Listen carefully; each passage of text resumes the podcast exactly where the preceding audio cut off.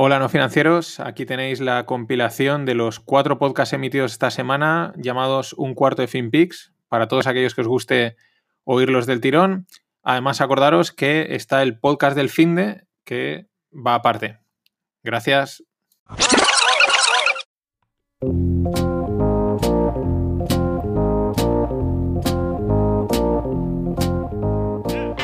Bienvenidos a FinPix, tu cuarto de hora de actualidad en finanzas, mercados, startups, blockchain y lo que surja. Disclaimer, no se hacen recomendaciones de inversión, son solo opiniones e informaciones de este curioso mundo del dinero. Soy Mariano Angulo, esto es No Financieros y vamos al lío.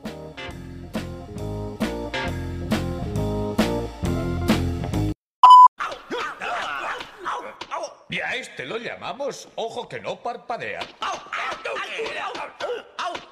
Eh, ¿habéis observado que cruzar el desierto se parece a ojo que no parpadea y es igualito a naufragio del espero? Llegó la hora de la...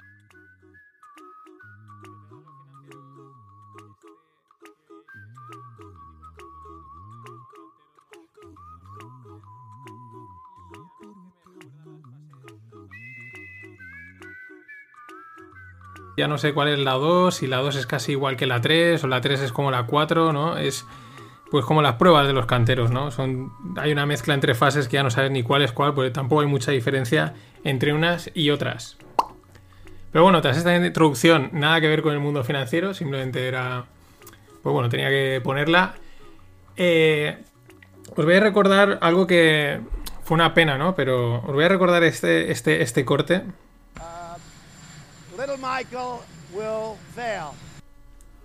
¿Os acordáis, no? Cuando aún estaba Little Michael, Michael Bloomberg ahí eh, en la carrera presidencial y, Donald Trump, pues le. Little Michael, ¿no? Que molaba mucho. Fue una pena cuando Bloomberg dijo que, que se bajaba de la carrera porque ya no íbamos a volver a oír a Little Michael. Pues bien, hay nuevo apodo. El tema es que se está o sea, yo creo Donald Trump es, es el antisistema, aunque no parezca, porque es que este fin de ha salido George W. Bush, el, no el padre, sino el anterior, el último, eh, Mitt Romney, que son los son pues, dos republicanos, diciendo que no van a apoyar a Trump. Y también salía Colin Powell, eh, no confundir con Jerome Powell. Jerome Powell es el actual presidente de la Fed y Colin Powell pues es el mítico Powell, ¿no? Y también salía diciendo que que él no iba a apoyar a Trump y que iba a apoyar a, Biden, ¿no? Y entonces Trump, que ha tenido un fin de pues muy prolífico en tweets, empezando porque, bueno, como salieron unos buenos datos del empleo, pues el tío empezó a decir que Warren Buffett no tiene ni idea cuando vendió las aerolíneas, que se equivocaba, que el mercado está a tope, bueno. Y en esa, en esa retaila de tweets, pues dice que Colin Powell, eh, que es un tío realmente tieso o rígido, Dice, eh, fue responsable de meternos en, la desastrosa guerra de Oriente Medio. Dice, eh, no dijeron, dijeron en algún momento que habían armas de destrucción masiva. Dice, no lo dijeron y, aún así fuimos a la guerra. O sea, tampoco está diciendo eh, nada que no sepamos, ¿no? Y entonces dice, pero aparte, dice, ha anunciado que va a dar su voto a otro tío bastante rígido. Sleepy Joe Biden. Sleepy Joe Biden me mola muchísimo ya tenemos nuevo apodo. No he encontrado aún el corte en el que en el que lo dice, pero supongo que no tardará en aparecer, en algún momento decirlo. Sleepy Joe Biden. Casi mejor que Little Michael, ¿no? El tema es que está todo el mundo, eh, hasta grandes pesos del Partido Republicano contra Trump. Nunca sabe si es porque realmente pues Trump es un peligro o porque realmente está tan fuera del sistema, ¿no? Del establishment que, que hay que cargárselo. En fin, Sleepy Joe. Más cosas. Eh, con la movida esta de. Del Black Lives Matter y yo creo que se va de madre, ¿no? Eh, por ejemplo, os voy a poner varias noticias. Una, Uber Eats eh, dice que no va a cobrar comisiones a los restaurantes en propiedad de, negros, ¿no? De, gente afroamericana que tenga restaurantes, no les va a cobrar las comisiones. Tampoco. Bueno, eh, en las protestas de este fin de semana se atacaba, no sé dónde era, la, la, escultura de Churchill y ponía que era un racista. Churchill, en fin. Eh, veía otra foto en la que salían pues unos negros sentados en, unas sillas y, unos blancos arrodillados lavándole los pies, como la mítica imagen de Jesús de, la Biblia. Y dices, pero esto o sea, es una distopia, o sea, ¿qué sentido tiene todo esto? O sea, es totalmente fuera de madre, ¿no?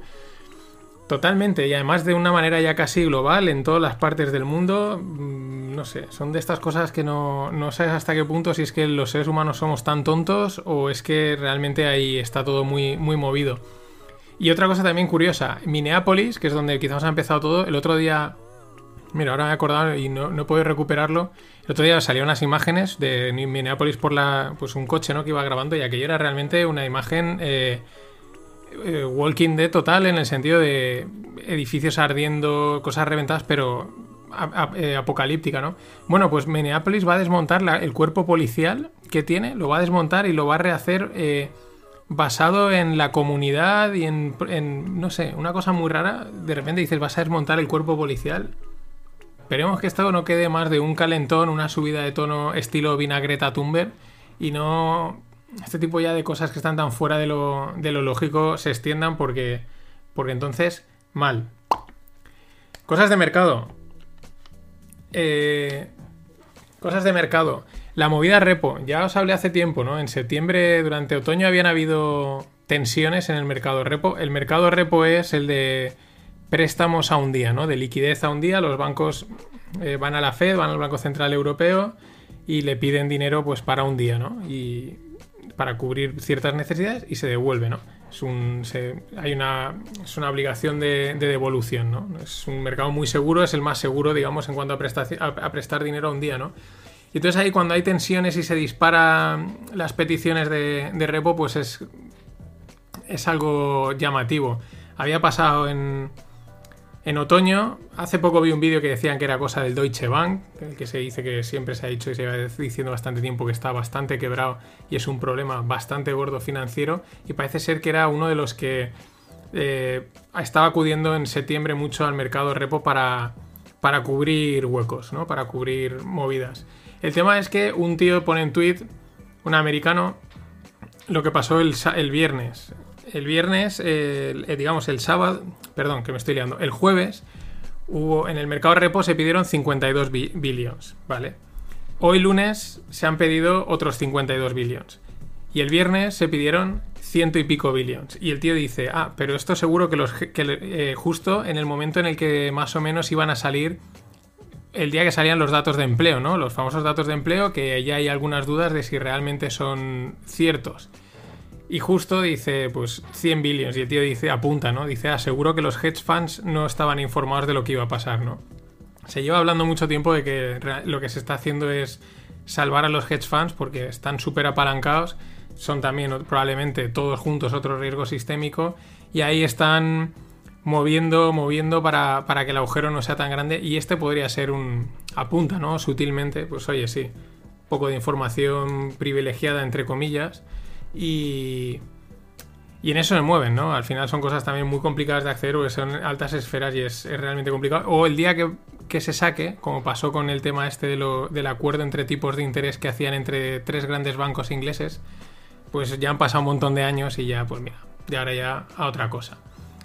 Con esas, pues el mercado realmente sigue... Mmm, está ahora muy, muy motivado, muy arriba, pero con cosas rarísimas. Hertz, hace poco os contaba que había pedido el, había entrado para la bancarrota, pues estaba totalmente mal. Y bueno, pues 10.000 euros de hace nada, 5 o 6 días eh, invertidos en Hertz, ahora son 125.000. Eh, una acción de una empresa que está en bancarrota disparadísima. ¿Por qué hay algo detrás? ¿Por qué hay, alguna información? No, probablemente porque es que el mercado está totalmente... Estaba roto cuando caía y puede que siga estando roto, aunque ahora ya ha subido mucho y, todo sean alegrías.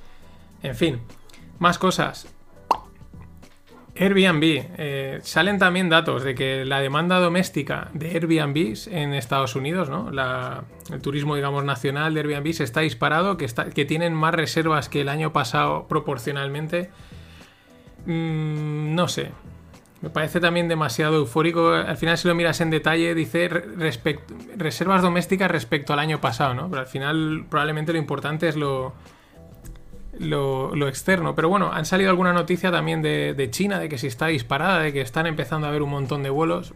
No sé, yo sigo siendo un poco Creo que quizás ahora empieza, ahora hay lo que es excesivo optimismo, ¿no? Hemos venido de un excesivo pesimismo y quizás ahora hay un excesivo optimismo que también es lógico, somos humanos. Y en España, eh, información del BBVA Research, la, división de, investigación del BBVA, pues es una división bastante buena. Yo la llevo siguiendo desde hace tiempo. No es que lea todos los informes, ni mucho menos, porque son densos y requieren tiempo. Pero sí que me acuerdo que en la anterior crisis, pues bastantes eh, apuntes que hicieron o previsiones más o menos se acabaron cumpliendo. Me acuerdo que dijeron que en el 2000 apu- apuntaban por el 2010, 2011, dijeron, bueno, 2012 será un año difícil, 2013 también, pero al final de 2013 empezaremos a salir, ¿no? Y más o menos es lo que pasó. Es decir, es un instituto de, de investigación que aunque esté asociado a una marca privada y muchas veces pues, puede haber ciertos intereses, pero suelen, suelen hacer muy buenos informes. ¿Por qué lo digo? Pues porque apuntan a que puede que la crisis sea permanente. Hablan sobre todo de España. En términos del mercado laboral, que realmente el mercado laboral esté jodido, hablando, hablando mal durante mucho tiempo, ¿no? Que haya realmente ese desajuste entre oferta, demanda, no acabe de, de la cosa cuajar durante mucho tiempo. En ese sentido, pues lo que dicen es que lo que hace falta es flexibilidad, hace falta seguridad, hace falta eficiencia y equidad en el mercado. Es decir, esto es una cosa que muchas veces se habla del mercado laboral y, se- y políticos, periodistas, etcétera, se olvidan de una palabra que está ahí y es mercado. El mercado laboral no tiene ninguna diferencia entre, en- entendedme, con un mercado financiero o un mercado de cualquier sitio. Es oferta y demanda. Es ley de oferta y demanda. Cuanto menos restricciones le pongas, cuanto más flexibilidad le des a que se cruce esa oferta y la demanda, es mejor. Claro, ellos a qué apuntan el BBR Research, pues que esto de intentar de- derogar la reforma laboral no lo ven, porque lo que va a aumentar es la rigidez, apuestan por la flexibilidad y otra de las cosas que apuestan es por, por simplificar contratos, es decir, facilitar las cosas, y la mochila austriaca esta. He estado leyendo, porque se habla mucho de la mochila austriaca, la mochila austriaca. Evidentemente viene de Austria y lo que hace es que elimina el despido, la indemnización por despido. Entonces, claro, eh, con una compensación, claro, no es, venga, quitamos la, elimina- la, indemnización por despido y ya está. Lo que se hace es que la empresa, perdón, cada trabajador tiene un, lo que sería mochila austriaca, una cuenta, ¿no? A título personal, ¿eh? Es única, no la gestiona él, pero es, es de esa persona. Y entonces la empresa a la que lo contrata va aportando dinero. Durante, va aportando dinero, pues en acorde a unos planes, un- una serie de, normativa, ¿no? De tal manera que eh, ese- esa mochila y luego también el Estado. Entonces esa mochila le ayuda a compensar en, el, en caso de despido, le ayuda, a, pues le ayuda como a compensar el desempleo, es distinto, es una compensación. Y si no, pues acaba sirviéndole de cara también a la jubilación, o sea, complementa la jubilación. Lo que comentan es que, claro, es como, de alguna manera, al, al empresario le dice, mira, mm, no te interesa tirarlo porque pierdes un dinero, ¿no? Que has ido metiendo ahí, aunque sea de esa persona, ¿no? Porque aunque es gratis, o sea, no te cuesta, digamos, dinero tirarlo, pero te incentiva a mantenerlo. Pero al mismo tiempo te da la flexibilidad de que si lo tienes, de que si el empresario tiene que tirar, pues no le va a costar dinero, con lo cual no tiene tanto miedo a contratar a la gente. Otra de las cosas interesantes que aporta, y esto es un modelo un poco teórico, aunque en Austria lo han implementado, pero también tiene sus limitaciones, es que, eh, claro, al, al un empleado no acumular indemnización por años, a la hora de en momentos duros de crisis de despedir, lo que prima es la productividad, no los años que lleves. Es decir, eh, aquellas personas más productivas aquellas personas que realmente valen, eh, pues tenderán a quedarse y se desharán de las personas menos productivas. Muchas veces lo que pasa es que no se tira a la gente más mayor, evidentemente, pues porque cuesta mucho más dinero tirarlos y a lo mejor eso no es productivo o no es eficiente, no sé. Tiene sus aristas, pero bueno, que ese es el modelo que más o menos proponen y el que siempre está en... por explicarlo un poco, porque siempre se habla de la mochila austriaca, tampoco acaba de quedar clara, pero van por ahí los tiros. Y otro informe del que tampoco, que también, perdón, que también son buenos haciendo sus previsiones, aunque ya están un pelín más politizados, pero tienen un tienen prestigio, que es el Banco de España. Banco de España eh, a nivel económico tiene bastante prestigio en los informes que hace. Y dicen que prevén que el PIB este año caiga entre un 9 y, 15, entre un 9 y un 15%, más o menos lo que comentábamos la semana pasada de Francia, que ellos decían que un 14, con lo cual nosotros estaremos más cerca del 15 que del 9. Y dicen que el paro prevén que esté entre un 18 y un 23,6, un 23,6, un 24%. Ojo, que aquí viene la coletilla, sin contar los ERTES. O sea, porque un 18, un 23% con la que ha caído, vale, pero sin contar los ERTES, que eso es una bolsa, eso es una bolsa de parados, bueno, no, perdón, según la ministra no lo entendemos, no son parados, pero están parados. Pues esos ERTES mm, están ahí, con lo cual unas previsiones pues bastante bastante duras. Mundo startup. Bueno, casi startup la primera, ¿no? Elon dice que ahora la prioridad es la Starship. ¿Qué es la Starship? La Starship es un pepinaco, o sea, un auténtico pepinaco, una nave bestial para, para que sea carguero y de tripulación. Realmente lo que, el concepto que tendríamos de nave espacial, no tan flipante estilo Star Wars y estas series, estas pelis, pero el concepto de nave espacial, pues esa es su prioridad. Ya no es un transbordador tal, no, una nave espacial para enviar gente al espacio realmente. Este tío va a tope y ya han, metido el Space Dragon, el Dragon 9 este, perdón, Falcon 9, Dragon, ahora ya me, bueno, me he liado. En fin, la cápsula esta la han enganchado ahí arriba y ya a por el siguiente hito. Más cosas. El CAFAN, que es un fondo de aquí de España, eh, fundado por Karina Spizka, que es exdirectora general de ING España, y por el mítico, que es un mítico del mundo del emprendimiento, Iñaki Arrola, muy activo en Twitter, que es uno de los fundadores de coches.com, que hace durante este año se acaba, se ha vendido, o sea, sí, se ha vendido parcialmente al Santander. Pues bueno, el CAFAN es uno de los fondos más conocidos o más activos aquí en España de inversión en startups y han sacado su segundo fondo, 70 millones de euros. Hay mucho. Hay dinero. Para el mundo startup hay dinero porque se, retroalimenta bastante. Y oye, es bueno, ¿no? O sea, al final se está incentivando economía, eh, bueno, pues crear empresas que algunas pues pueden llegar tan lejos. Hoy estaba volviendo a leer la historia de FreePick que os contaba la semana pasada y la verdad es que es, es una pasada, aunque ellos no habían recibido inversión. Sí que ha recibido inversión, ronda de 2,2 millones declarando. Eh, la ronda la ha liderado pues JM Ventures, que es otro de los míticos fondos españoles, con Encomenda, que es otro mítico, Sabadell Venture y, Fundación Bankinter. ¿Qué hace declarando? Pues facturación de autónomos, de impuestos. Tiene un plan gratuito, otro de pago y bueno, pues todo el tema este de aburrido, tedioso, eh, odioso, mm, es decir, de lo peor que hay, que es el tema de los impuestos, gestionarlos, todos los modelos que hay, que te desgrabas, que no te desgrabas, pues ellos más o menos lo están digitalizando y automatizando. Así que, oye, ronda de 2,2 millones. Y entrando por último, tres apuntes del mundo blockchain. Uno, que ya lo iban apuntando, lo he visto en bastantes sitios, ¿no? Eh, la amenaza que supone para el sistema bancario las CBDCs, es decir, las Central Bank Digital Currencies, las criptomonedas estatales, por así decirlo. ¿Por qué son una amenaza? Pensad que al final los bancos que han hecho durante toda su vida, ¿no? Pues, oye, custodiar el dinero de la gente, ¿no? Y luego, pues, bueno, ya se apañan con el Banco Central de su país, etcétera, ¿no? Pero bueno, son diferentes entidades que prestan dinero, guardan el dinero. Porque en un principio el dinero era físico. Pero si pasas a una central,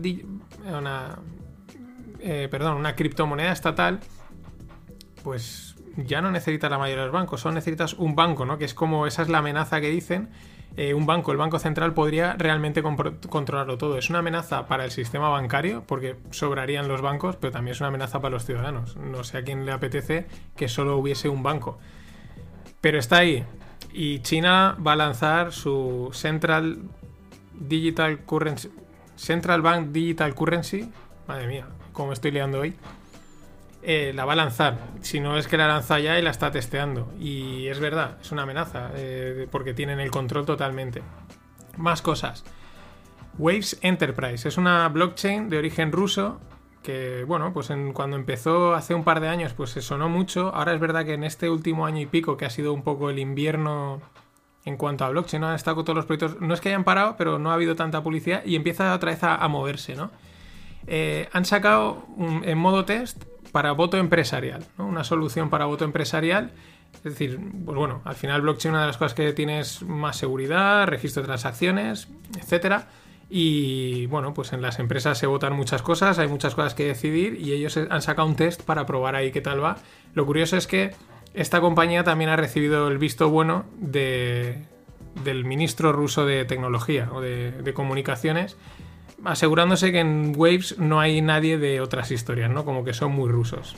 Que es también ahí un poco la, la connivencia, no es que Waves sea del, del ministerio ruso, de, perdón, del gobierno ruso, pero bueno, eh, al final acaban ahí conviviendo, ¿no? Y acaba habiendo un cierto control. Y por último, Accenture, IBM, Microsoft, junto con otras, em- y otras empresas, junto con otras empresas del mundo blockchain como son Edera Hashgraph, ojo con Edera Hashgraph, algún día os hablaré un poco más, Digital Asset o Neo, que son otras blockchains, pues han lanzado la Interwork Alliance. Eh, ¿Para qué? Para establecer marcos de trabajo, digamos, estándares respecto a la creación de modelos de negocio tokenizados. La tokenización es uno de los avances o de los impulsos que va a meter blockchain. eh, es digitalizar cosas físicas, eh, automatizarlas y así, hablando rápido y de manera fácil, ¿no? Pero bueno, empezar a trabajar de una manera más coordinada en cuanto a esta nueva forma de, de modelos de negocio que van a surgir. Mm, Tokenizaciones no es muy distinto a lo que ya existe, pero simplemente va a través de blockchain y con tokens, que son pues criptomonedas, pero con una serie de, de características eh, especiales, ¿no? Como a lo mejor pues cobras automáticamente los beneficios que ha generado la empresa, puedes revender parte del token, todo mucho más flexible, mucho más libre mercado todavía. En fin, nada más, esto ha sido todo por hoy para empezar la semana. Pasado una gran semana y mañana más. Always look. for our country. That's why Schiff, Shifty Schiff, that's why he didn't want to release any of those documents. And there's more to come from what I understand, and they're going to be far greater than what you've seen so far. And what you've seen so far is incredible, especially as it relates to President Obama. Because if anyone thinks that he and uh, Sleepy Joe Biden didn't know what was going on, they have another thing coming. They have another thing coming. Hola, no financieros. Nada, le han dado una oportunidad y Sleepy Joe Biden lo ha soltado ahí, por eso justo hoy he encontrado ya un vídeo enseguida, no, no le va a desaprovechar. La campaña va a ser divertidísima. En fin, 25.000 tiendas eh, se espera que cierren en Estados Unidos, eh, la mayoría en centros comerciales. Ya se hablaba cuando empezó lo de la movida esta del, co- del coronavirus, que los centros comerciales, por lo menos en Estados Unidos, lo podían pasar bastante mal. Se estaba pensando ya. Creo que. Ahora un poco de memoria, creo que incluso antes de todo esto. Ya se decía que.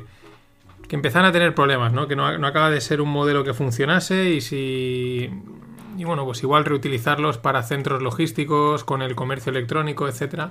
Pero bueno, 25.000 en Estados Unidos y bueno, pues a veces esas, aunque seamos países distintos, también aquí pues puede que vayan, o sea, bueno, son cosas que puede que aquí ta- también pasen. Eh, porque también los centros comerciales tiraban, pero tampoco es que aquello últimamente fuese una maravilla. Quizás demasiado centro comercial. Eh, Chesapeake, que es la, la compañía esta petrolera, mm, pues que ya se, se veía venir, pide la bancarrota, cae un 43%. Igual la semana que viene multiplica por 5.000. Ya vimos que Hertz pese a estar en bancarrota, pues había multiplicado por un 550%, pero bueno, este pues afectada por el coronavirus, por la caída del petróleo y bueno, pues a la bancarrota. Es una, no es la más grande, no es una de las más grandes, pero es una compañía de un tamaño medio importante en Estados Unidos en términos de energía. Más cosas, eh, siguiendo con desfases del mercado. Eh, os hablaba el otro día de una, una empresa que empezó a cotizar hace poco en, en la bolsa americana que se llama Nikola Trax que podríamos decir que es el, tes- el Tesla de los camiones, ¿no? Camiones eléctricos. Pues fijaros los desfases. Cotiza a 33 billions, o sea, la valoración de la empresa en mercado es 33 billions, y Ford son 30 billions. Vale, Nikola no tiene ingresos, y Ford tiene 150 billions de ingresos. Es decir, o sea, cotiza 3 billions más que Ford, pero ingresos cero, porque es una, bueno, es un una startup de estas tochas estilo Tesla que ha salido, aún no, no tiene apenas ingresos, mm, prácticamente cero, y, y sin embargo ya vale más que lo, que vale Ford. los desfases del mercado. Eh, datos de Bloomberg. La semana pasada, el 50%, es decir, la mitad del movimiento que se generó en el, mercado fue parte de, debido a los pequeños inversores. Esto ya se veía viniendo. Se habla mucho de Robinhood, que es un, un broker de, pues, para pequeños inversores americanos que lo están traqueando constantemente para ver cómo, pues cómo están lanzando, ¿no? A, cómo se han lanzado a comprar. La verdad es que los que entraron ya la, semana pasada, o las dos últimas sí que se ha notado que ha sido ya como ya han entrado los que faltaban, ¿no? Los que dicen, ostras, que, esto ha subido mucho y me lo estoy perdiendo.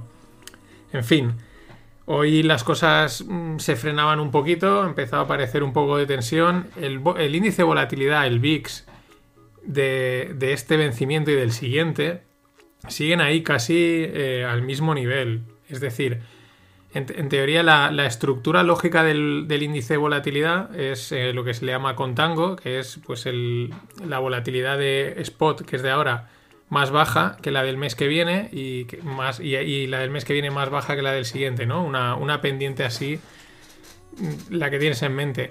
Pero cuando eso se invierte, y esto también pasa con los tipos de interés y tal, pero en este caso cuando esto se invierte y cuando se espera más volatilidad en el corto plazo que en el largo, es Curvas. Bien, pues digamos que ahora están la de este, la del momento, la de ahora, la del spot y la del mes que viene están ahí peleándose. Están en empate, están prácticamente al mismo nivel. Veremos, veremos qué pasa. Simplemente son mm, movidas de mercado o qué. En fin, que, yo creo que la cautela hay que mantenerla mucho. Una anécdota, una anécdota muy chula de, de Templeton. Templeton era pues un inversor eh, y su, su, sobrino, Lauren, Lauren Templeton, ahora no sé si es sobrino o sobrina, pero le dice, una vez le pregunté a mi tío John Templeton eh, que qué tal era manejar el dinero desde, desde, las Bahamas, ¿no? Porque se ve que el tío se fue a las Bahamas a, manejar desde allí los fondos de inversión. Y entonces el tío le dijo y dice, pues mira, los, los rendimientos han mejorado muchísimo desde que me ubicado en las Bahamas. Y entonces le preguntaba, ¿pero por qué? no? Todos estamos pensando en el, tema fiscal. Y dice, básicamente es que ahora recibo el Wall Street Journal eh, tres días más tarde. Esto es importantísimo. Esta no. Me he equivocado con la canción. Vale, eh, eso es importantísimo. Cuando ves la prensa están, sin, no sé, sin querer queriendo, pero están incitando a comprar, a vender, a, a meter pánico cuando no toca, miedo cuando no toca. El otro día veía Luego ya se unen también los, los brokers, ¿no? No he conseguido, me hacía gracia el otro día, eh, ya ha vuelto eToro a dar por saco en YouTube y salía un tío con un barril de petróleo metiéndose en un, en un ascensor y le dicen, ¿eh? ¿Qué haces? Dice, invirtiendo en petróleo. Y digo, dices ahora, pero si el petróleo ya, la subida ya se la ha pegado, soy la leche. En fin, cosas del mundo financiero y hay que, que tienen que venir de, de las comisiones. Más empresas. Macrofusión en el mundo farmacéutico entre Gilead y AstraZeneca. Gilead es la de una de las que está desarrollando el, bueno, perdón, está desarrollando no, tiene un medicamento que se llama Redemsivir que parece ser que, tiene buenos efectos contra el coronavirus. Esto va a días, un día los medicamentos o unas vacunas que están probando van muy bien, otro día no tan bien, y se fusionaría con AstraZeneca, que es inglesa. Aquí está la historia de la competencia. Dicen que tendría que aprobarlo Trump y tendría, bueno, el gobierno de Trump y tendrían que, por al final Gilead es una de las grandes. La fusión entre Gilead y AstraZeneca sería el segundo grupo más grande farmacéutico. El primero es el grupo Roche, suizo. Luego estaría este grupo y luego muy seguido de cerca en, facturación por Pfizer. En fin, mm, son realmente pepinacos de empresas estas farmacéuticas. Más cosas. Eh, según IATA, eh, se esperan. Esto tiene su. Como ayer, como ayer pasaba con el, con el Banco de España de los datos, ¿no? Tiene su coletilla. O sea, según la IATA, que es la, International. Eh, perdón, una, una, asociación internacional del tema de vuelos de aviones, que no me sale ahora las palabras, las que tocan. Bueno, esperan un fuerte crecimiento del transporte aéreo, tanto en carga como en pasajeros, para 2021 una subida de un 55%. Puntos suspensivos y mira la coletilla. Pero aún así quedará por debajo del 2019. Es decir, vale, mm, se va a recuperar respecto al 2020, evidentemente, pero no, no va a recuperar los niveles del 2019 según su previsión. El otro día, ahora no me acuerdo qué aerolínea decía que ellos no esperaban hasta 2023 volver a recuperar los niveles, los niveles previos al coronavirus. En fin, me molan estas coletillas de que es como, lo ponen así como que mola, como que, ostras, qué buena noticia, y luego ahí hay que leer la, coletilla y dices, ah, sí, pero no. Más cosas. Eh, Argentina lo vuelve a hacer. Argentina, que es el modelo económico de España, según la. No sé lo que es, la, mujer de, de Pablito. Pues somos. O sea, se pueden hacer las cosas de otra manera, ¿no? O sea, hay otra forma de hacer economía. eh, es decir, hacer nueve defaults y hacer otra nacionalización. Ya nacionalizaron IPF, acordaros, era Repsol IPF y nacionalizaron los, los yacimientos, creo que se llamaban de vaca muerta. Y ahora nacionalizan una empresa que tiene un nombre muy valenciano, muy divertido, que se llama Vicentin, y es una empresa privada de cereales. Sobre todo muy de la soja, ¿no? Eh, es curioso el nombre, Vicentin. Pero, en fin, lo han vuelto a hacer. eh, hay, una nueva, hay una nueva manera de hacer economía y nuevos formatos, nacionalizar, no pagar la deuda. se pueden hacer otras cosas. En fin, Vamos, nos venimos a España. Eh, si es que igual no habíamos dejado. Telefónica. Telefónica prevé vender eh, 1.500 millones de euros en torres de telecomunicaciones a Telsius, que es en, en Alemania, ¿no? Se ve que tiene mucho mercado, parece que hay mucha demanda de estas torres y Telefónica tiene un buen paquete y la quiere vender. Con eso reduciría en 500 millones su deuda global. No está mal, pero la deuda global, según los datos, los últimos, los últimos datos presentados, pues ronda los 37.000 millones. Vamos a ponerla en, contexto, ¿no? 37.000 millones de deuda, Telefónica factura 47.000, no, perdón, 46.000 y eh, tiene un beneficio de 1.100, o sea, un beneficio bastante pobre.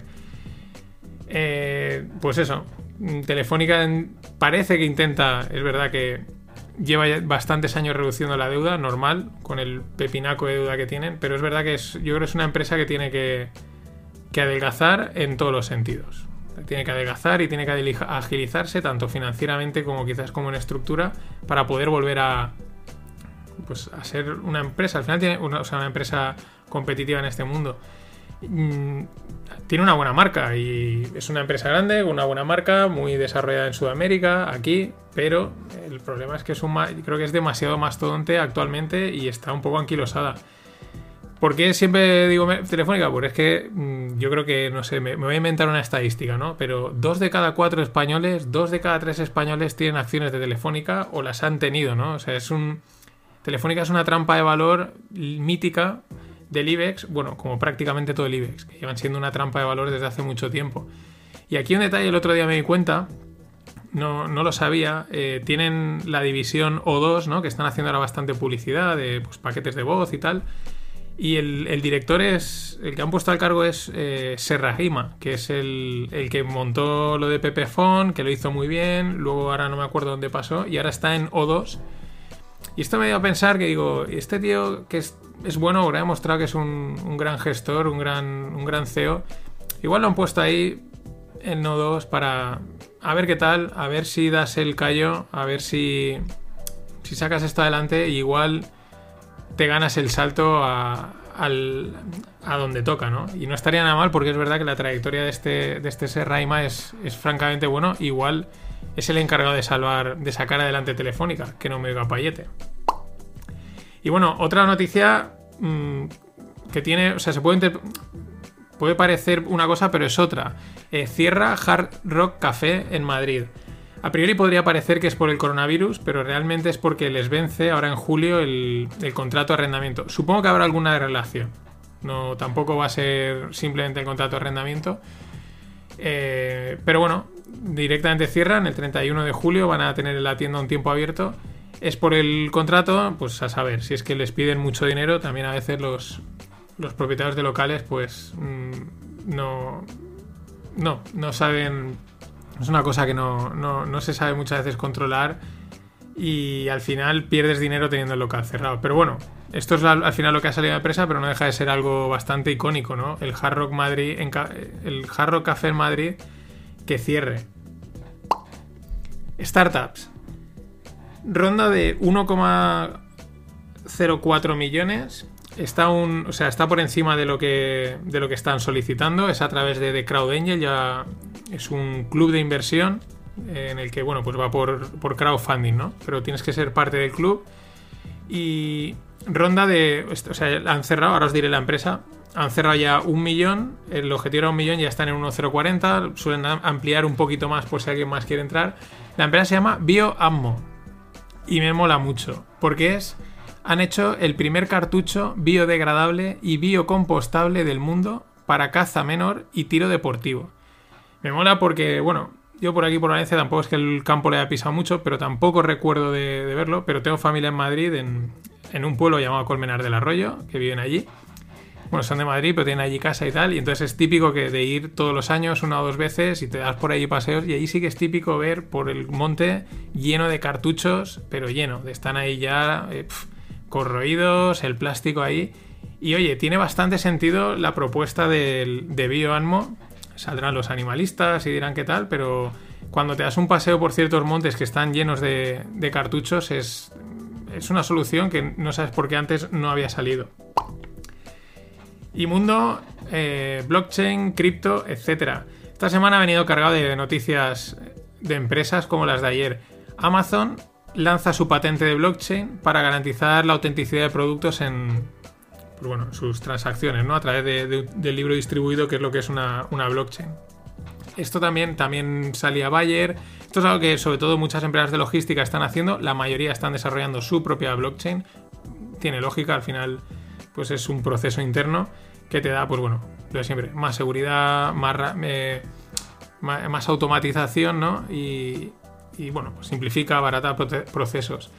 Otra empresa importante que, que también, y esta es del mundo financiero, Societe General, está probando su blockchain con, y ha utilizado con, ha hecho settlements y tokenización de bonos. También ha probado a tokenizar acciones de Apple. Eh, bueno, y todo a través de Ethereum. Otra más, Ernst Young, que es la, una de las Big Four, pues tiene su blockchain llamada Nightfall. Le han puesto un nombre bastante, que mola bastante. Es una, es una película de, de Batman o algo así, ¿no? Nightfall. En fin, eh, pues que pueden hacer, se pueden hacer transacciones por, por 5 céntimos de dólar cuando antes eran pues bastante más, ¿no? Al final este tipo de, de soluciones de empresas, pues a nosotros como usuarios a pie de calle, muchas de esas probablemente ni siquiera nos lleguen, o sea, simplemente son procesos internos que pues mm, no vamos a percibir, ¿no? Si tú le compras, imagínate, ¿no? Le compras un bono o haces algo con algún banco o algo, pues que por detrás estén eh, haciendo el, pues apoyándose una blockchain al final a ti tampoco te afecta mucho, siempre y cuando no te vayan a cobrar más, no deberían. Y bueno, pues te puede que dé algún poco más de seguridad, te lo vendan, pero no son, no son soluciones que a lo mejor nosotros vayamos a percibir en primera, en primera instancia, pero están ahí.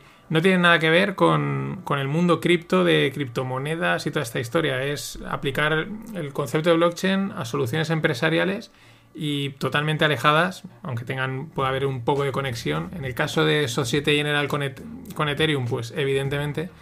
Pero bueno, es una rama más de, toda esta, de toda esta innovación y este cambio que realmente es, está siendo y va a ser el concepto este de, de blockchain y de descentralización hasta donde llegue. DeFi, el mundo DeFi en Ethereum, o sea, las finanzas descentralizadas, está otra vez rozando los mil millones eh, depositados ahí en, en el ecosistema, ¿no? De gente que está metiendo, haciendo cosas. Habían caído, habían llegado casi a 1400 antes del COVID, había caído bastante, como todo. Y bueno, parece que se está volviendo a recuperar. La verdad es que no paran de salir proyectos y salir de historias. Yo os cuento aquellos que veo que están asentados o que empiezan a, coger tracción. Pero es una de las cosas quizás más relativamente más nuevas dentro del mundo blockchain y también hay que ir con cuidado porque al final es dinero y, tiene su riesgo, ¿no? Y riesgo es la parte regulatoria. Esta es una noticia de la semana pasada, la tenía guardada y, y era interesante contarla. Wasabi Wallet es un, bueno, pues es un wallet para criptomonedas, está bajo lupa, está bajo la lupa de Europol por transacciones oscuras. ¿Qué es, es lo que hace Wasabi Wallet?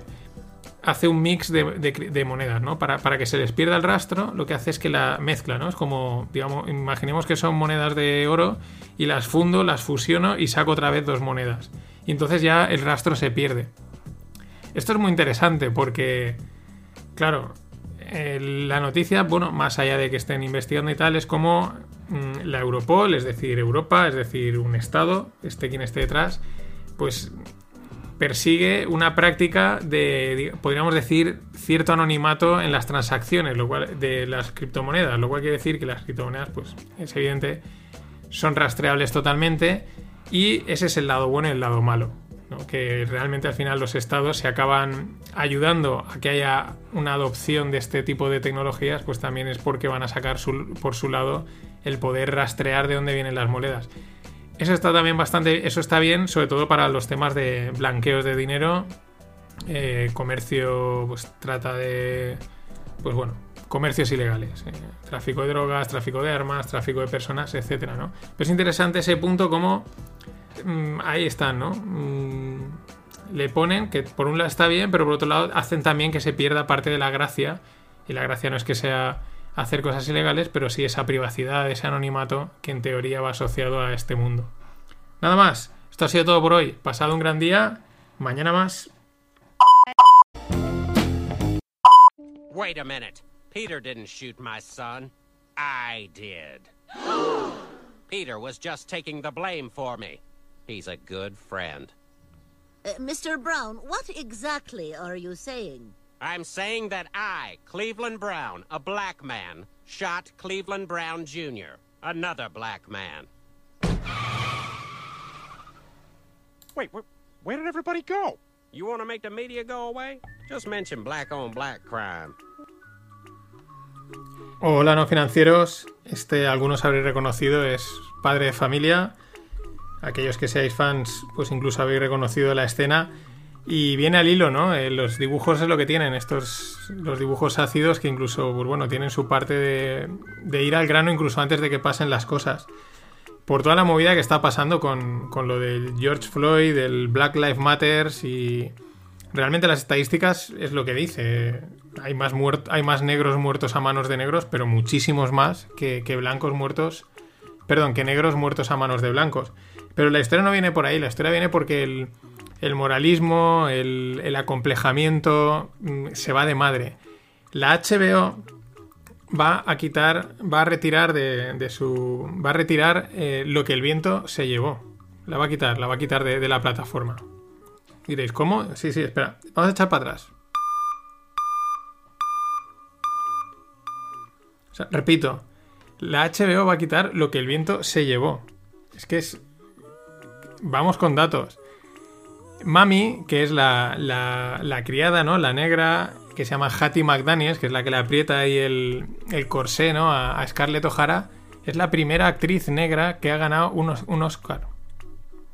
Es. eh, mm, que me lo expliquen, o sea, que me expliquen el, el- que sí, que trata de una época, pero hay que contextualizar. En aquella época la peli, no sé, es que se va de madre el rollo este de intentar dar lecciones de moral, asumir unas culpas que tampoco te le tocan, o sea, no sé, la HBO, eh, yo qué sé, es...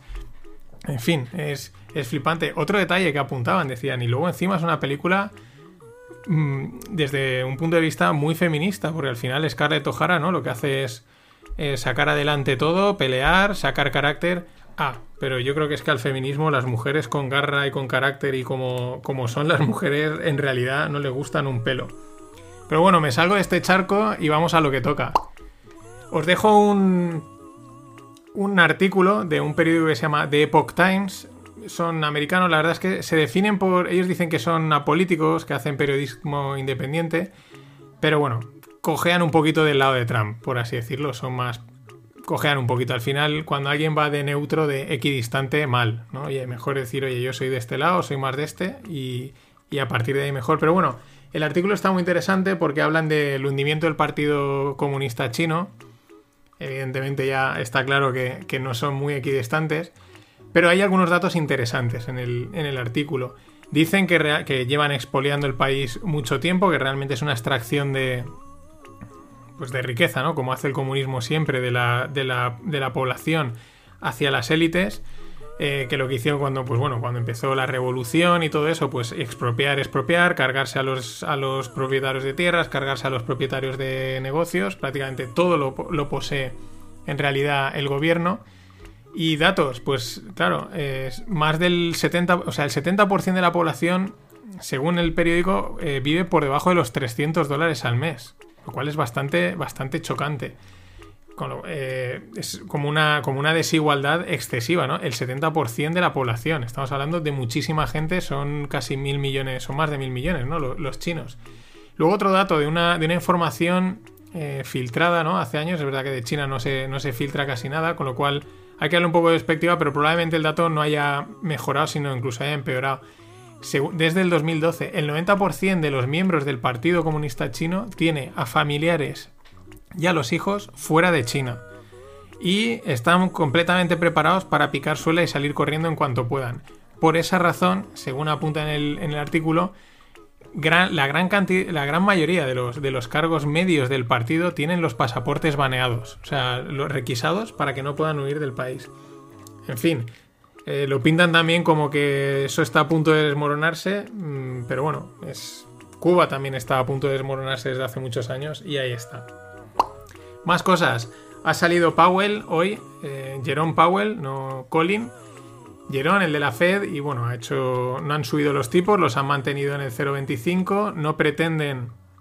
mm, dice que no... Es curioso porque dice que, que no prevén subidas hasta 2022, pero al mismo tiempo eh, tampoco prevén bajadas, ¿no? O no esperan subirlos, bueno, un mensaje así un poco intermedio. Se siguen manteniendo muy, muy firmes con lo de no meterse en terreno negativo, aunque la, la presión es enorme. Y bueno, pues ¿qué ha hecho la bolsa? Pues la bolsa, pues el Nasdaq por encima, sí, la tetera, la tetera va a tope. El Nasdaq, pues por encima de los 10.000 puntos. A tope, a tope, a tope. Por encima de los 10.000, 10.100, 10.100 y pico, una auténtica barbaridad. Tesla por encima de los 1.000 dólares. Las acciones. Es la empresa de automoción más valiosa del mundo. Por encima de Toyota, muy cerquita. O sea, Toyota muy cerquita, pero por encima. Vale el doble que Volkswagen. Y vale cuatro veces lo que vale Mercedes o lo que vale BMW. Vuelvo a poner la tetera, ¿no? Porque esto está. Está disparadísimo. Más cosas. Starbucks cierra 400 tiendas en los Estados Unidos. Eh, en contexto, tiene 15.000, ¿vale? No es. Bueno, no está mal. No, tampoco es algo muy grave. Pero bueno, eh, también ayuda, me he dado cuenta, a poner en, contexto. Las, ayer os mencionaba 25.000 tiendas, en, sobre todo en centros comerciales, se van a cerrar en Estados Unidos. Pues hombre, si Starbucks tiene 15.000 y se van a cerrar de otros negocios, de todos los negocios, 25.000, mm, pues es como si cae dos Starbucks prácticamente, ¿no? Dos gigantes. Es un, es, la cifra ayer era, era bastante importante que no la, no la a poner en contexto. En fin, más cosas. Nos venimos ya a Europa. Banco Central Europeo eh, se prepara para montar un banco malo. Se ve que como el, aquí en España se hizo, ¿no? Había muchos bancos, los bancos tenían mucho suelo tóxico, es decir, deuda mala, eh, cosas mal, habían prestado mal y se metió todo en una, en una bolsita de mierda llamada Sareb, literalmente.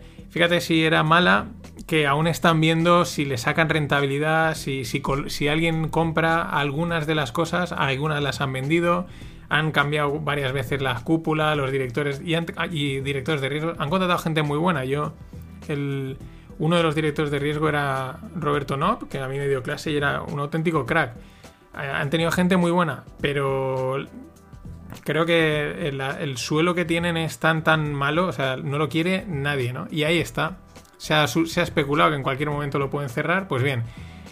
mm, Como los políticos lo que hacen es en vez de decir, ah, mira, esto ha ido mal, vamos a hacer lo contrario, eso no lo hacen y lo hacen, ah, esto ha ido mal, pues vamos a volverlo a hacer. Pues eso es lo que el Banco Central Europeo pretende hacer, montar un banco malo con, pero no solo de activos inmobiliarios, sino con deuda tóxica, o sea, una auténtica, un auténtico estercolero financiero es lo que pretende montar. En fin, no tenemos otra, lo pagamos todos y para adelante. Más cosas. Inditex ha presentado resultados. Pierde 409 millones en este primer trimestre mm, y pospone el pago del dividendo.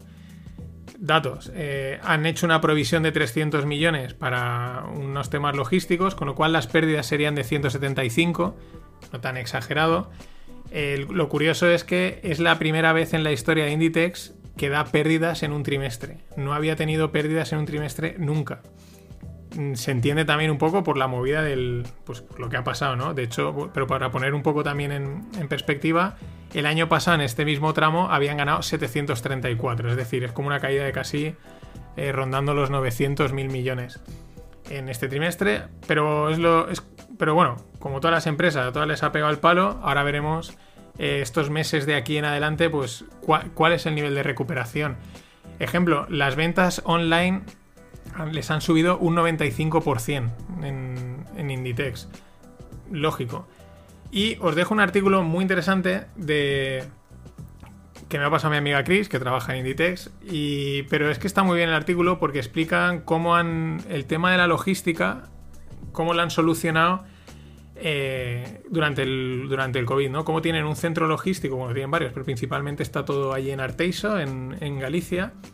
Como no tienen prácticamente stocks, lo tienen prácticamente producen al día y cada dos, dos- días a la semana hacen entregas en todas las tiendas del mundo según lo que le piden los managers de la tienda. Claro, eso ha sido un problema en el momento del COVID porque mm, han tenido, pensar, mucha demanda online y prácticamente nada de, de demanda física. Con lo cual, al no tener stocks, pues mm, la cadena de suministro se tambalea. ¿Qué hicieron? Les pidieron a los empleados que, que estaban pues estaban en medio ERTE, ¿no? O una cosa así. Bueno, estaban en ERTE, ¿no? No estaban, o no sé llegaron a estar en ERTE. Bueno, pero no estaban despedidos, en pocas palabras. Y. No, creo que no estaban en ERTE. Pero bueno, les pidieron voluntariamente que fuesen a las tiendas, recogiesen toda la ropa que pudiesen, que no viesen que no realmente no se fuese a gastar y la reenviasen para poder suplir ese desajuste logístico. Y aparte, al tenerlo todo centralizado y tener el sistema logístico tan bueno que tienen, porque explica también que tienen totalmente. En tiempo real saben una prenda dónde está. Desde que sale hasta que se vende, tienen totalmente controlada la tienda, la prenda. Y eso les ha permitido eh, surfear, ¿no? O salvar el, pues este- la tensión logística que deben de haber vivido estos, estos, estos meses, cosa que por ejemplo HM, al tener otro modelo logístico, no le ha ido tan bien. Está muy bien el artículo, explica muy bien el, pepinaco de empresa en todos los sentidos que es eh, Inditex. Mundo Startup. Esto es una curiosidad que hoy estaba, estaba buscando un- unas plantillas de Excel a ver qué encontraba y me he dado cuenta con que en Etsy, Etsy es una, es una página donde la gente vende pues artículos artesanales principalmente, ¿no? Es como una especie de e-commerce enorme donde puedes vender de todo. ¿Y por qué puedes vender de todo? Porque he encontrado gente que vende Excels. Excels, plantillas ya hechas, un poco más maqueadas. Y están ahí por 5, 6, 15, 20, 25, 30 dólares. Y es que hoy en día te das cuenta que lo puedes vender todo. Prácticamente, o sea, seguro que hay alguna plataforma en la que encaja y puedes vender casi cualquier producto. Y oye, pues ¿qué te cuesta subir el Excel? Y si pues vendes 10, pues oye, pues te has sacado igual 50 euros, 60 o más. He estado mirando la página de una chica, las tiene más currados, pero tenía casi 200 comentarios. Es, mm, evidente, prácticamente podemos decir que la gran mayoría será gente que ha comprado, probablemente habrá comprado mucha más gente con Excels de 20 euros, pues de, bueno, 20, 25, 30 dólares, pues de para ahorrar y estas cosas, o para gestionar pequeños negocios, pues hacer cálculos, ¿no? Es mm, muy interesante, muy interesante esto. Y otra cosa para estar orgullosos, un emprendedor de, de Cartagena llamado Juan Desmons, me la pasa mi colega Nacho de Cartagena, pero es que está guay porque le han, lo han elegido emprendedor en Daybor, es un programa que hacen desde Arabia Saudí en el que eligen entre 500 emprendedores de todo el mundo, de 37 países, pues a los más destacados, ¿no? Y bueno, pues este chico, Juan Desmons, de- desde Cartagena, se, lo ha llevado, es uno de los, de los elegidos. Y es que, claro, eh, tiene una empresa llamada Dos Pharma, que no conocemos ninguno, o igual alguno lo ¿no? Lo conoce, pero son productos de estos de pues, farmacéuticos, de, de belleza y estas cosas. Y tiene 35.000 productos en, en una gama de 35.000 productos. O sea, espectacular. Estas, estas son las noticias que molan. Las que, las que hay que darles bombo, que hay que, hay que motivar a la gente. Hay que motivar a la gente. Y por último, eh, blockchain. Muy interesante. El tema es que ha habido una transacción de, en Ether, en Ethereum, de 133 dólares o 0,55 Ethers, ¿no? Y la comisión que se ha pagado por esa transacción ha sido de 2,6 millones de dólares. o 10.666 Ethers. Y aquí es donde vienen las especulaciones, ¿no? Bueno, lo primero es eso, ¿no? Eh, bueno, en Ethereum es un poco distinto, pero para que os hagáis una idea, eh, los mineros ganan minando, haciendo la, la labor de minado. Ahí reciben un- una recompensa, pero luego aparte, cuando tú envías una transacción en blockchain, eh, pones una comisión. Hay algunas que es, pues según a través de la plataforma que hagas, pues es automática o puedes, digamos, es como la comisión es libre, ¿no? Entonces, si tú quieres que tu transacción entre, pues le metes más comisión y si no le pones menos, y a lo mejor lo ponen a la cola, ¿no? ¿Entendéis? Y esa es otra forma que tienen los mineros de ganar pasta. Entonces, claro, eh, ahí es donde viene esa comisión. Y claro, aquí es donde vienen las especulaciones. Si se han equivocado, si fíjate tú qué error. Y hay quien empieza a apuntar que es que realmente es un lavado de dinero. Esta es otra de las cosas de las que no se menciona en el mundo de las criptomonedas. Parece ser. Y cuando sabes estas noticias te das cuenta de que también se mueve mucha. mucha mierdecilla por ahí. No se saben los datos porque hay bastante anonimato. Pero eh, la idea es esa, ¿no? Es como un minero que se ha autopagado una comisión, ¿no? Ha hecho una transacción, se ha pagado una comisión de, de 2,6 millones y entonces luego pues va a su hacienda y declara que le han pagado una comisión o que en comisiones ha ganado 2,6 millones. Esta era la especulación, enseguida en el hilo Twitter pues empezaban a salir, no, no, eso no es así, pues los más defensores de, no, eso no es así, porque tal, cual, ya. Pero bueno, es muy curioso porque además, si veis los números, en, en- Ether, ¿no? En- no, no en dólares. En Ether son 0,55 Ether y una comisión de 10.666. Aquí no ha habido el famoso fat finger que se le llama. El fat finger es cuando te comes una coma, metes un cero de más. Eh, mm, no ha habido error porque no, no cuadra. 0,55, 10.066. No, no sé, no, no, no cuadra por ningún lado. En fin, cosas del mundo de blockchain. Es lo que hay. Bueno, nada más. Esto ha sido todo por hoy. Eh, pasado un gran día y mañana más.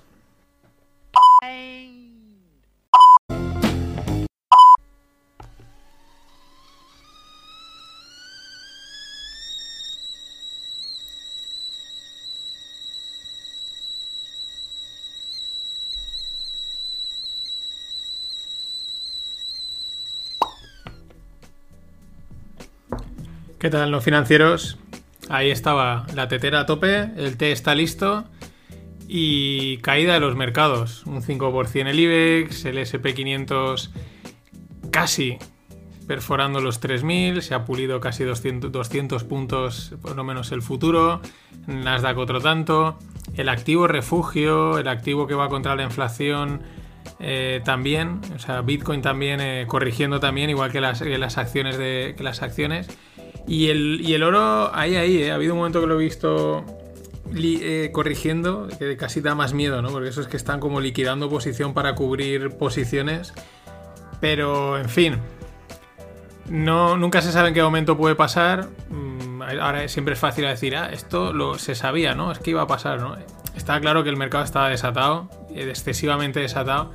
Y las palabras de Powell de ayer, pues bueno, hay quien dirá, no, es que como ha dicho esto, el otro, hay veces que Powell ha dicho cosas muy parecidas, o alcistas o bajistas, y el mercado al final ha hecho lo que le ha dado la gana, o simplemente ahora dice, mira, pues esta es la excusa que quiero para empezar a corregir. Mm, no hay más. Igual pues acaba la semana subiendo. Mm, Vete tú a saber, porque esto es mm, locura, locura total. Sí que es verdad que es ver, eh, pues mm, si entra un poquito más de pánico y empiezan a salir todos los retailers, pues la, la escampada puede ser bastante grande. Pero bueno, día a día ir viendo lo que sucede. Eh, las cosas vuelven a la normalidad, entre comillas, en ciertos sitios. Por ejemplo, Hertz, ¿no? que ya decíamos, esa era una empresa que había solicitado la bancarrota. En los, la hace unos. Llevaban 10 días, esta semana no, pero la anterior, en unos 10 días había ganado un 550%, una empresa en bancarrota, y hoy ya corrige un 70% del, de esos 550. Mm, vamos, destrozada. No, o sea, tiene lógica que correzca un 70%, pero lo que no tenía lógica es que hubiese subido un 550.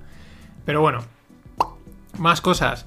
Vertido, nos vamos ahí al, al Ártico, al Ártico ruso. Vertido de 21, de 21 toneladas de, de aceite en el, en el lago Piasino. Ahí en el, en el norte de. O sea, en Rusia, con lo grande que es, pues cogéis el medio, en arriba y ahí. El tema es que es un lago de agua, de agua dulce y que da. más o menos vierte al Ártico, ¿no? Pero es uno de los vertidos más bestias que ha habido en esa, en esa zona y, es un desastre ecológico importante. Eh, digamos, la, la parte, podemos decirlo como la prensa rosa, ¿no? No es la prensa rosa, pero el, el rumorcillo detrás, ¿no? La empresa se llama Norilsk, Norilsk Nickel, que Norilsk es la ciudad donde está ubicada, y es una empresa cuyo accionista es un tal Deripaska.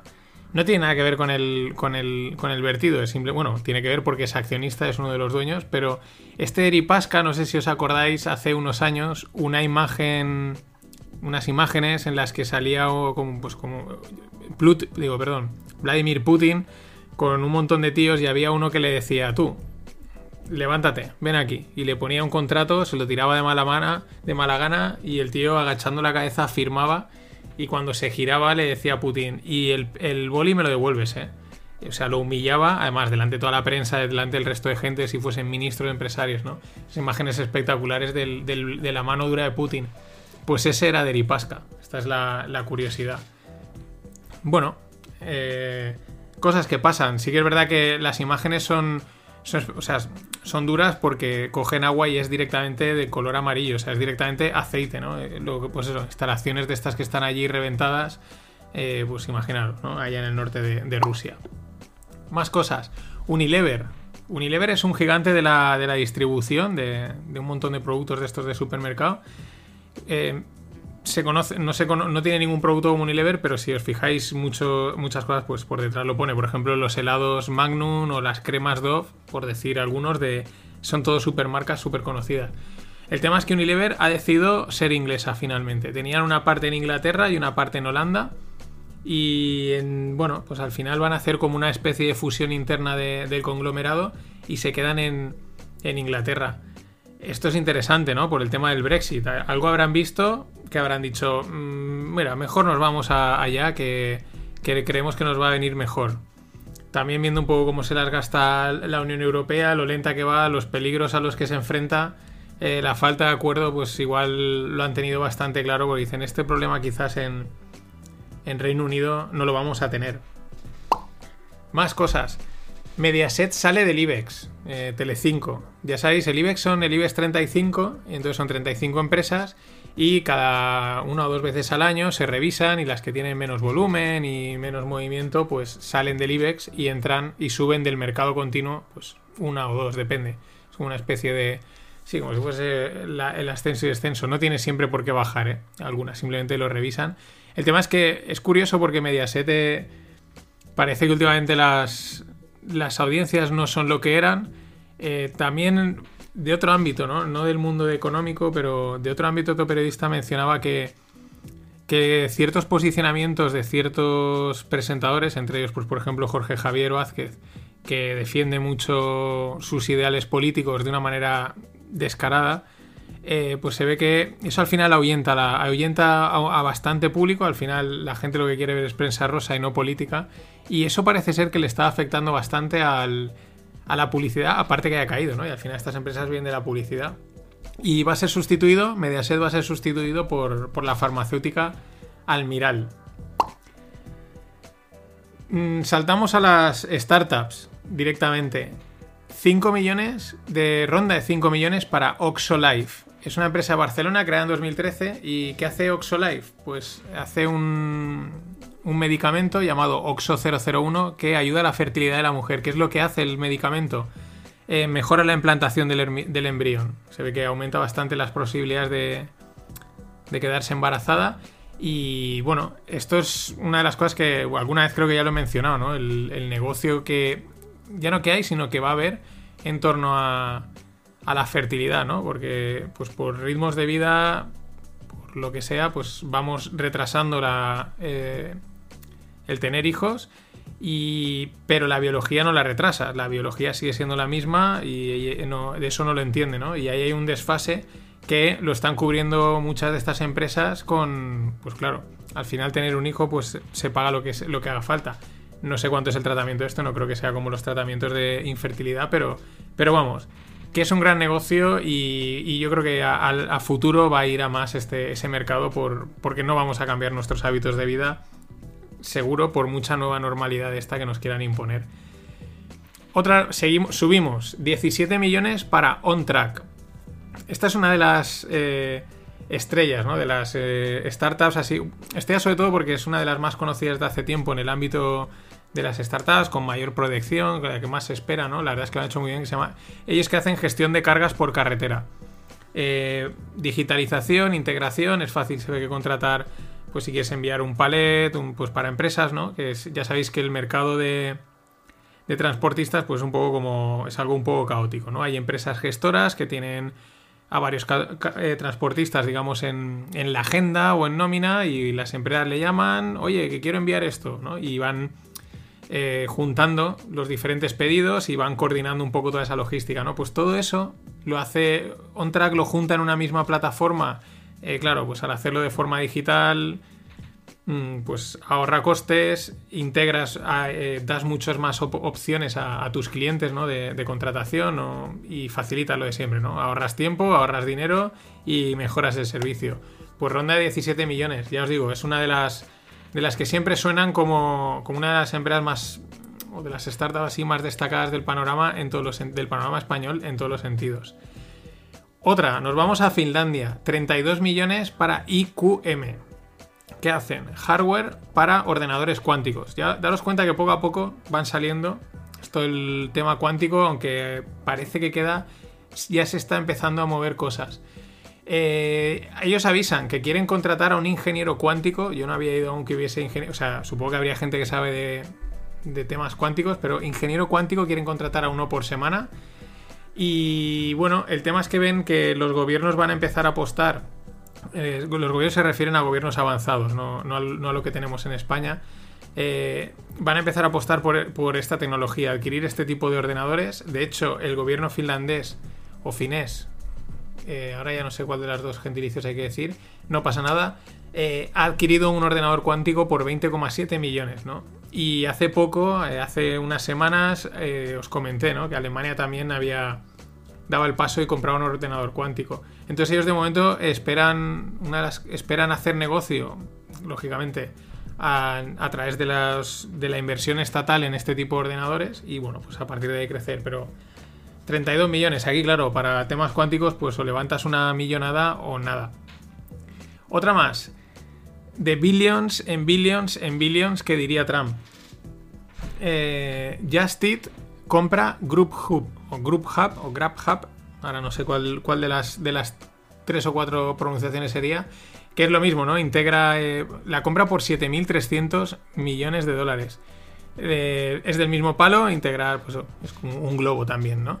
Mm, según he leído por ahí por Twitter, pues los analistas tampoco acaban de entender el, movimiento en este momento, sobre todo Just Eat, que ya es un grande, pues como comprar otro que también es muy grande que, bueno, no se acaba muy bien de entender, pero en fin, 7.300 millones en medio del COVID, pues esto es como agua de mayo para el que lo reciba, ¿no?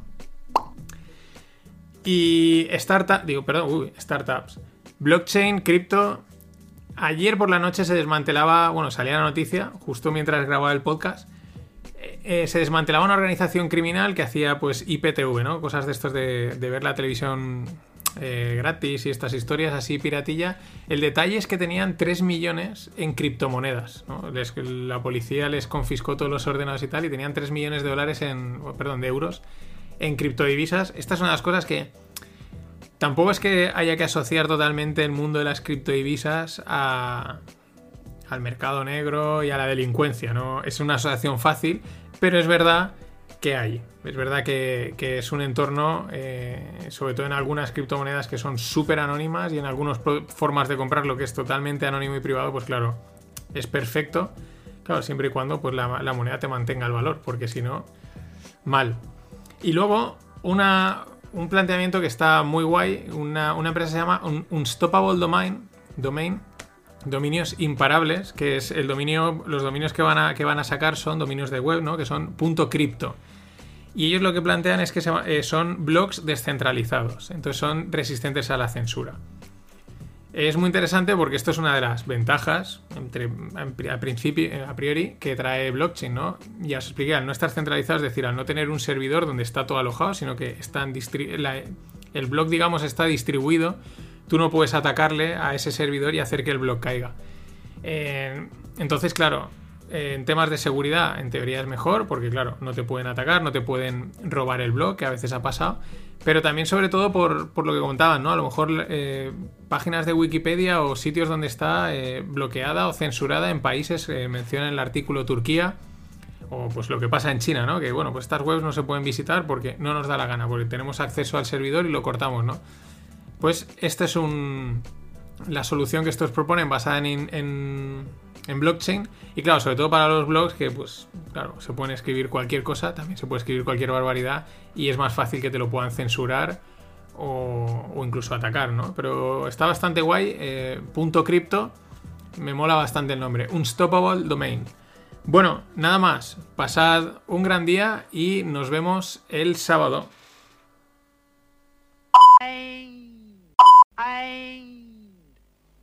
Always look on the bright side of life. Always look on the light side of life.